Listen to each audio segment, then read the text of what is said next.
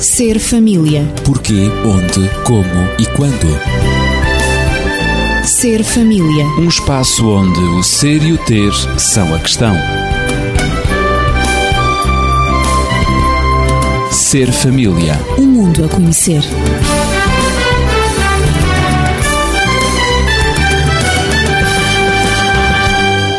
Bem-vindo ao Ser Família de hoje.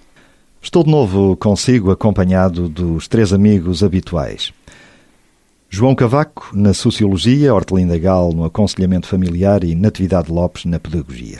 Eu sou o provocador, o desafiador, o que levanto e lanço as questões, porque efetivamente a vida em sociedade, porque falar de família é falar em sociedade também, e dizia que a vida em sociedade é cativante, é sedutora, mas também tem muito de preocupante, como dizem os estudiosos que se aperceberam das grandes transformações que têm acontecido em todo o mundo e que se ampliam pelos fenómenos sociais e que revestem a humanidade de sentimentos, de incertezas, medos e impotência face aos novos paradigmas que atualmente se apresentam no contexto social. E depois de dizer todas estas palavras, eu vejo que vocês hoje trouxeram um livro de histórias. Quem é que quer contar histórias? Não estamos propriamente na altura de dormir, mas parece que é o João que quer contar uma história. É verdade, quero começar a contar uma história. Isto talvez seja o efeito da família, porque as minhas garotas gostam muito de ouvir histórias. Até É, eu e ainda não, ah, já não sou um miúdo, não é? Eu gosto muito de histórias. Sim, senhor. Mas em primeiro queria cumprimentar os senhores e senhoras ouvintes e aos presentes e desejar a todos uma boa emissão e uma boa recepção. Ora bem, o livro que trago é sobre o patinho, o patinho feio. O Patinho Feio. O patinho feio, é verdade. Quem não conhece a história do Patinho Feio? É verdade. Eu comecei por ouvir esta, esta história de um disco vermelho. Foi a primeira vez que eu vi um disco vermelho vindo do Brasil. Nunca me um esquecer. disco vermelho. Vindo lá dos nossos irmãos do Brasil. E o que é que acontece é que, irmãos, eh, portanto, de, de língua portuguesa, e Claro, consideramos-los claro. com muita amizade. E quem diria que eu depois, mais tarde, iria contar esta história às minhas garotas e que, em termos gerais, consiste num. Lembrando o Patinho Feio. É isso mesmo. Consiste num galinheiro, não é? E há um conjunto de galinhas, há uma delas que está a chocar e um dos ovos vem um patinho muito feio, Pois é. que é rejeitado por todo aquele conjunto de pintainhos e da própria galinha e o patinho feio tem que, que sair daquela sociedade em que se encontra. E uma coisa interessante é que esse patinho, pouco a pouco, com a luta do dia a dia, porque a natureza também lhe foi dando algo para comer e foi crescendo, até que um dia, depois de muitas perguntas e de muitas questões, um dia olhou para o espelho da água e não se reconheceu. E achou interessante que havia uns gansos por ali que vieram para perto dele e que depois, pouco a pouco, ele se foi revendo como um ganso que era. É claro que depois há aqui várias vertentes da história, mas a nossa história conta que depois ele eh, foi ter com a mãe galinha e com os outros pintainhos, que já não Irmãos, eram não é? irmãos, e pronto, reconciliaram-se, não é? É Acabou fi- por se integrar. Aí é que está. É uma figura por excelência adequada no grande ponto de interrogação de cada vida de crianças, pessoas, famílias. E aparece até na formação, até por exemplo, de Estados-nações, eh, que nós às vezes podemos dizer ah, aquela nação, aquele Estado não vai, não vai ser grande coisa. Ou mesmo de cidades como Lisboa e Sintra, que de certeza que ninguém pensou que um dia teriam os tamanhos que neste momento conhecemos. Aliás, o fenómeno social por excelência que nós estamos aqui a falar também pode ser um patinho feio e vir a dar os seus frutos, não é? Como nós sabemos. Parece que a família de facto é um patinho feio é na um patinho sociedade. feio, é? às vezes. Eu só gostaria de, agora lembrando de dois exemplos. O primeiro é a minha avó, que já faleceu, mas que me lembro muito bem dela. E então esta senhora, que era do Pico, nos Açores, e portanto era uma picarota, dizia à semelhança do patinho feito que o casamento era uma carta fechada. Portanto, havia um conceito de imprevisibilidade e valor. E penso que a história do patinho feito vem mostrar que há uma imprevisibilidade, mas também há a questão do valor. Eu lembrava-me também de outra personagem, que é o próprio Cristo, que através de uma parábola de uma pequena semente mostrava que essa imprevisibilidade e valor eram surpreendentemente agradáveis quando gerava uma árvore grande que abrigava uh, todo um conjunto de vidas, não é? E todo um conjunto de riquezas. E para ele, para Cristo, essa riqueza uh, baseava-se, ao fim e ao cabo, também no uso com esperança dos talentos e valores. Portanto, havia algo que tornava previsível e o imprevisível aumentava o valor das pessoas, que era a linguagem das normas, das regras, do amor, do bom senso, que estão escritas nos genes de, daquela sementinha. Portanto, depende das escolhas e do ambiente de cada um e das possibilidades que se dá ao bem ou ao mal. Portanto, eu penso que em relação ao patinho feio, ele escolheu a luta do questionamento, da problemática, dos porquês, que é um caminho interessante e importante até descobrir a sua imagem refletida no espelho da água. O, o descobrir que... a sua identidade. Aí é que está. O que levou a ser gregário e a juntar-se com os seus irmãos gansos e a tornar-se cada vez mais como eles não guardando rancores aos galos e galinhas é que eu tinha expulso, não é? Muito importante. Quanto à minha avó... Mas gostaria... nem sempre é fácil. oh, não é? Não. em sociedade. Quanto à minha avó... E eu, família. Eu acho que ela tinha razão e eu teria imenso prazer de lhe dizer, o que não posso porque já faleceu, que o envelope de casamento não tem só uma carta. Tem Pois não. várias cartas. Pois tem. Que vão sendo escritas ao longo da relação familiar e convém usar de sabedoria para se escrever e tirar a melhor. E deixar para mais tarde as piores que vão ser lidas de outra maneira e até podem chegar a ser corrigidas. E ao longo da vida ir corrigindo os erros nas cartas, não é? E é que está. Penso que os nossos reis de Portugal, também aqui em Sintra, usavam os seus palácios, tanto o da Pena como o Nacional de Sintra, para escreverem essas cartas e servem-nos também de exemplo as suas vidas. Claro. E as senhoras o que é que têm a dizer ao patinho feio? As senhoras estão tão caladas que estavam muito admiradas com a história do patinho feio. Apenas umas breves palavras antes de escutarmos uma música, porque é tempo de passarmos à música. Eu não sou da opinião do João no aspecto em chamar eh, É necessário feio, ver contra, contradições, claro. em chamar feio a este patinho, porque efetivamente ele, Ele não, não é era feio. feio, ele era diferente. E hum, é a minha oposição que eu tenho. As Em geral- mulheres, de facto, Geralmente, quando os outros são diferentes, nós vemos sempre as diferenças como negativas. Daí que o patinho diferente passou a ser o patinho feio. E é assim que nos relacionamos com as pessoas. Os que são diferentes, para nós, geralmente são feios. tinham um bico diferente, talvez umas penas diferentes, uma cor diferente, um andar diferente, comia diferente, eh, falava diferente, não é? Ele próprio se ausentou da comunidade dos pintainhos porque ele próprio se considerou feio, porque realmente ouviu dizer tantas vezes que era feio, que ele interiorizou e no conceito, no seu autoconceito, mentalmente, digamos, se pudéssemos assim falar, numa linguagem figurativa e simbólica, Sim, sim. é evidente, ele passou a interiorizar o seu autoconceito como feio e a ver-se como feio. Mas ele não era feio, simplesmente ele era um ganso, não era um pintainho e, portanto, era diferente.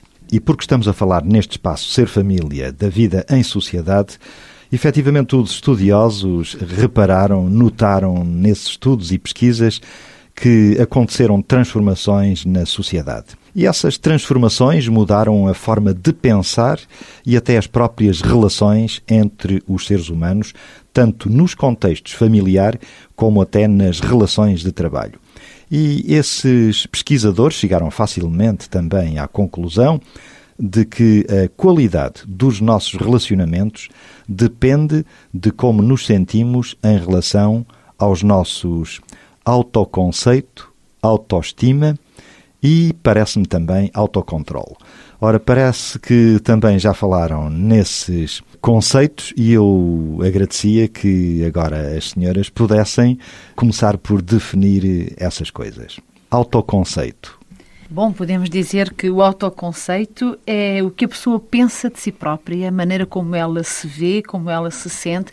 É uma espécie de radiografia mental interior que temos eh, sobre nós mesmos e nos vemos assim, nos sentimos. É como se tivéssemos um espelho à frente e nos estivéssemos a ver constantemente, não é? Pelo menos temos essa imagem interiorizada Claro. dentro de nós próprios de Claro. como somos. Pode não corresponder à realidade, mas nós vemos-nos uh, Dessa maneira. assim. Sim. Está ligado bastante a um outro sentimento, um, que é o sentimento da autoestima, não é? A E autoestima significa a autoestima, nós podemos dizer, eu gosto de dizer que a autoestima é um sentimento de apreço incondicional e global que temos para com a nossa própria pessoa. Incondicional porque ele não depende de condições e global porque uh, tem que ver com Abarca toda, tudo. com toda a nossa pessoa que temos para connosco mesmos, não é? Se pode ser um sentimento positivo ou um sentimento uh, negativo. Ele é incondicional porque geralmente é global. Portanto, é, É diferente, Sim, sim. é muito diferente de um outro conceito que é o da autoavaliação. Muitas vezes nós confundimos as duas Claro. coisas, a autoestima com a autoavaliação. A autoavaliação é um olhar lúcido sobre nós mesmos. Podemos ver aspectos da nossa personalidade ou do nosso desempenho que sejam negativos. Vê mais a realidade daquilo somos que somos. lúcidos, não é? exatamente. Vemos que não somos. somos bons em todas as coisas, temos aspectos negativos em alguns aspectos da nossa vida, do nosso desempenho, da nossa vivência, mas não É globalizamos a pessoa através disso. Eu posso ser má em comunicação, mas não é por isso que sou uma má pessoa. Eu posso não ser uma pessoa com grandes eh, aptidões manuais, não é por isso que sou uma má pessoa. Portanto, evidente. é um olhar lúcido sobre aspectos específicos da nossa pessoa, mas que não generalizamos à pessoa inteira. A autoestima, essa sim nós generalizamos à pessoa. É a pessoa realmente que está em causa. É, portanto, a autoestima é um tanto a capacidade de gostar de si mesmo, de si próprio. Exatamente. É a capacidade de gostar de si mesmo. Ora, tudo isto começa, estas coisas dos autoconceitos, de autoestima, autocontrolo, deve começar na infância ou mais tarde, senhora professora? Tudo deve começar na infância, como é evidente. Tudo começa na infância. A educação começa antes do nascimento. E precisamente a maneira como a mulher. Essa frase é bonita. É. A maneira como a a, educação mulher começa, antes, do, nascimento. É para registar. É. Porque a maneira como a mulher enfrenta e recebe a maternidade é muito importante. Vai definir todo o seu comportamento em relação ao desenvolvimento uterino do bebê, que mais tarde se tornará criança, o filho dessa mulher, e, portanto, a maneira como ela o recebe psicologicamente e também como ela o acarinha no seu próprio ventre e depois do nascimento, como ela lhe dá a atenção devida, mostra a esse ser recém-nascido de que ele é importante. O Ou amor não é, não é? ou não é importante. claro. Ele pode é sentir-se que- rejeitado ou pode sentir-se amado. Eu ia perguntar se todos os bebés sentem afeto. Nem todos, provavelmente, não é? Eles Já podem não, eles não sentem, nem e- todos sentem afeto. Só sentem afeto aqueles que recebem afeto. E é curioso que os cientistas dizem que o amor ou a rejeição são transmitidos, digamos, por osmose. Já no, No ventre útero- materno.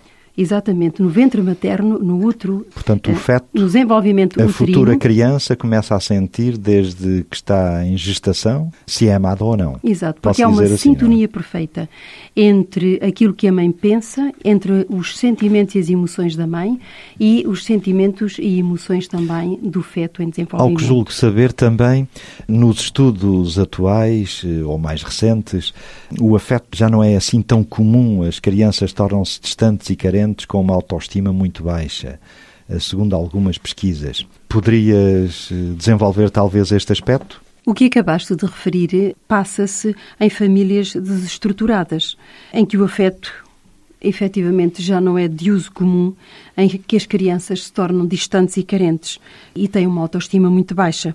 Ora, isto requer uma ação pedagógica de uma grande sensibilidade no ato educativo. Por exemplo, até a maneira como se fala para a criança, as palavras que são utilizadas, como por exemplo, mesmo com crianças pequenas, o meu monstrozinho, não é? Quando falam no, no, no bebê e relacionam-se com o bebê dizendo o meu monstrozinho, dá a impressão que o bebê não compreende, que não sente, mas no fundo o seu cérebro registra e a memória registra também. Tu és um inútil, deixa-me, não estou para te aturar, estou farto de ti, já não te posso ouvir, Mas talvez estás a isso- chorar tanto tempo. Isso são frases Ah, talvez ah, já numa idade mais avançada, não talvez estão em Algumas bebê. delas, não? mas para o bebê estou farto.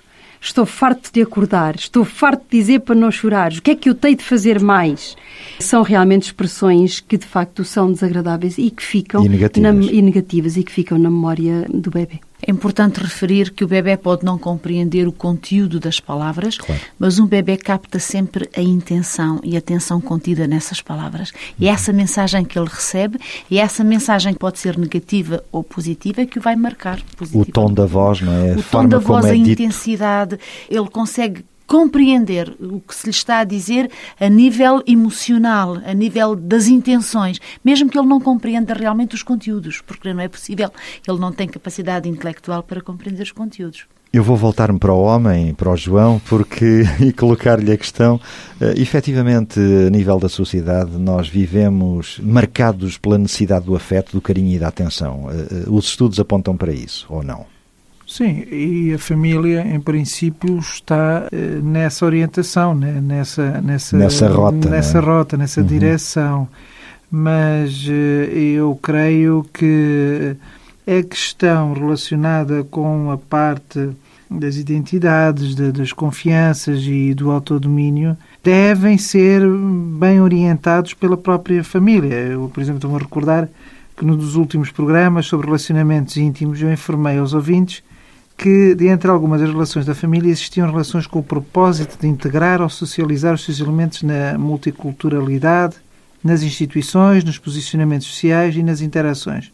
Agora, porquê é que é importante o autodomínio, a autoconfiança e a autoestima? Porque isto são processos sociais e psíquicos ou de relacionamentos inerentes ao fenómeno da socialização. Consiste em interiorizar normas, costumes, técnicas e valores. O processo identitário é o mais importante em que a pessoa diferencia o que é o eu e os outros. Gera-se esta identidade em consonância com a sua autoestima, em que o indivíduo vai valorizar mais ou menos o que é importante para si ou que tenha significado e agirá em conformidade para quê? Para pertencer ou possuir, porque isso é uma capacidade que o ser humano vai ter, é querer pertencer ou querer possuir. E, portanto, vai haver uma escolha pessoal dos valores, das normas, dos posicionamentos, dos conflitos, das atividades na sociedade. Mas isto não basta, não é suficiente, porque é necessário também que ele tenha confiança, que é, portanto, a experiência temporal com as pessoas que vai tendo e está muito relacionado com segurança nas expectativas ou antecipações temporais em relação às interações com pessoas ao grupo e à sociedade. Por sua vez, estes dois eh, processos, que nós podemos batizá-los de, de processos, enfim, quer dizer, não pode também estar sem haver um autodomínio que consiste eh, no controle social. Quer dizer, há uma noção de que há um controle que é necessário à sociedade, as sanções, a disciplina que a família usa para que os seus elementos mantenham a coesão do grupo. Eu, eu vou dar dois exemplos que assim é, é melhor. mais prático. É mais prático. Suponha-se que se educava um filho é, em que se faz todas as vontades. Não é corrigido quando faz algo de mal. Que género de pessoa é que vai originar eh, este... Procedimento. É, é, pois, o que é que vai acontecer? Uma pessoa poderá-se julgar a melhor de todas, muita confiança, muita autoestima, em cima só ouvirá ela própria e tarde ou cedo terá problemas com entidades disciplinadoras ou de justiça. Não conhece limites. Ora bem, aí é que está. Não um, conhece regras. Não? Um segundo exemplo tem a ver com os pais muito corretivos que por tudo e por nada estão sempre a corrigir constantemente os filhos. Os pais poderão nunca se dar com esse filho e esses filhos não terão consideração para consigo próprios. Tenderão a ser revoltados ou até conformistas em suma, haverá desadaptação na sociedade em que estiverem. Todos estes processos são importantes, portanto... Mas são dois extremos, não é? Aí é que está. Assim, as normas ou valores nascem dos significados com que as pessoas se identificam ou pertencem. Estas, por sua vez, podem desenvolver expectativas advindas da experiência da vida. E, finalmente, a noção de que todos os comportamentos desviantes são sancionados ou pelo menos tem responsabilidades em relação às suas consequências, também vai ser algo de muito importante para essa pessoa. Sem dúvida. Agora que já compreendemos isto, eu volto-me de novo para as senhoras e volto novamente a sublinhar a questão levantada há pouco. A sociedade marcada pela necessidade de afeto, de carinho e de atenção, estas carências indicarão provavelmente o caminho para soluções. Sim, com certeza. Eh, portanto, estas carências têm sido objeto de estudo da parte dos especialistas, claro. até que se chegou à compreensão de que tem que haver uma pedagogia de presença. Pedagogia este... da presença. Exatamente. O que é que isso significa? A, a, pedagogia da presença é uma coisa muito simples, aliás, nós temos estado a falar de atitudes muito simples, a que, por vezes, as pessoas não dão importância, mas que são fundamentais para a construção de uma autoestima saudável e positiva. Ora, esta pedagogia de presença marca o tipo de relação que existe entre o educador e o educando, ou entre o pai e o filho, uhum. o educador e o educando. E é fundamentada na reciprocidade, Portanto, a criança necessita da presença do educador, do adulto, do pai, do progenitor, da mãe, de um familiar e, por sua vez, o adulto necessita também da presença da mesma criança, para que haja reciprocidade no afeto, no carinho, na dispensação da presença. E então, Exemplos talvez seja é, isso mais acontece na, na, convivência diária. Podemos okay. dizer que, de maneira muito concreta, há pouco o João falava sobre a formação da identidade e é verdade que toda a criança pequena se questiona mentalmente quem sou, que valor tenho, que tipo de pessoa sou, onde é que eu me encaixo no meio destas pessoas, portanto, à minha volta. E tudo isto são questões de identidade. A criança, desde que nasce, começa a procurar saber quem é.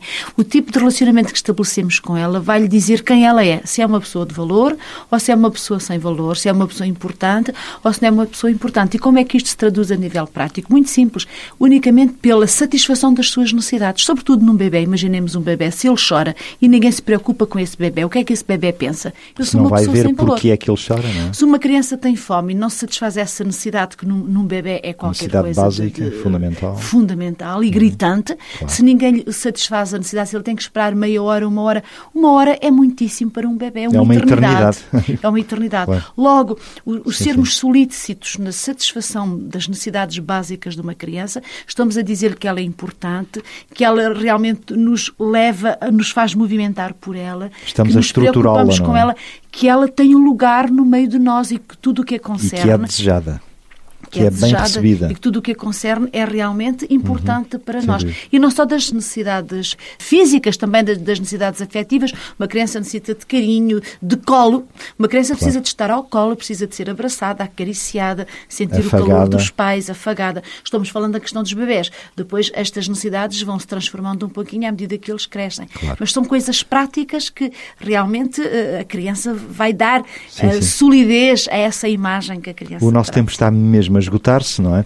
Mas aquilo que estavam a dizer eh, são os pequenos nadas, eh, não é? Eh, Esses pequenos nadas são, são de facto importantes. Exemplos rápidos. Porque na convivência diária há um certo desgaste de atitudes simples, em que as pessoas simplesmente pensam que não têm importância e por isso e não deixam fazem, de as praticar. Como, deixam de as praticar, não chamam pelo nome uh, os membros da família, dizem este, aquela, o mais novo, o meu mais novo, a minha mais nova, o do meio, e não tem nome, não atribui um nome à pessoa. Como que se perdeu a identidade. Exatamente, como se perdeu a identidade. Isso é muito importante, a transmissão da identidade ao ser humano. E depois, por outro lado, também entram, saem, não dizem, quando já são mais crescidos, é evidente. Não se cumprimentam. Não, não se cumprimentam. O pai não diz para onde vai à mãe, a mãe não, não, não diz para onde vai ao pai, não diz aos filhos, não sabe onde estão.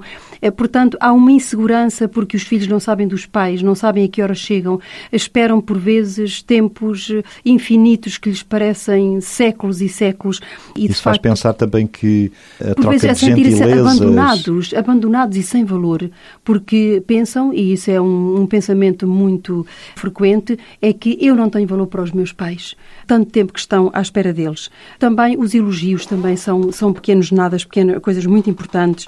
Os pequenos favores, pequenas gentilezas, ter pequenas atenções, tudo isso realmente é a pedagogia da presença. Estar presente pela palavra, não só pela presença em si, pela presença física, mas também pelo gesto, pela palavra, em pensamento e também pelas emoções e pelos sentimentos. Então começamos com um patinho feio, a história já lendária e terminamos com a pedagogia da presença neste Ser Família. Espero que tenha tido ideias para eventualmente corrigir os seus comportamentos em família e em toda a parte na sociedade, para que a nossa sociedade seja muito melhor do que está a ser. Na próxima semana continuaremos com este tema. Ser família. Porquê, onde, como e quando.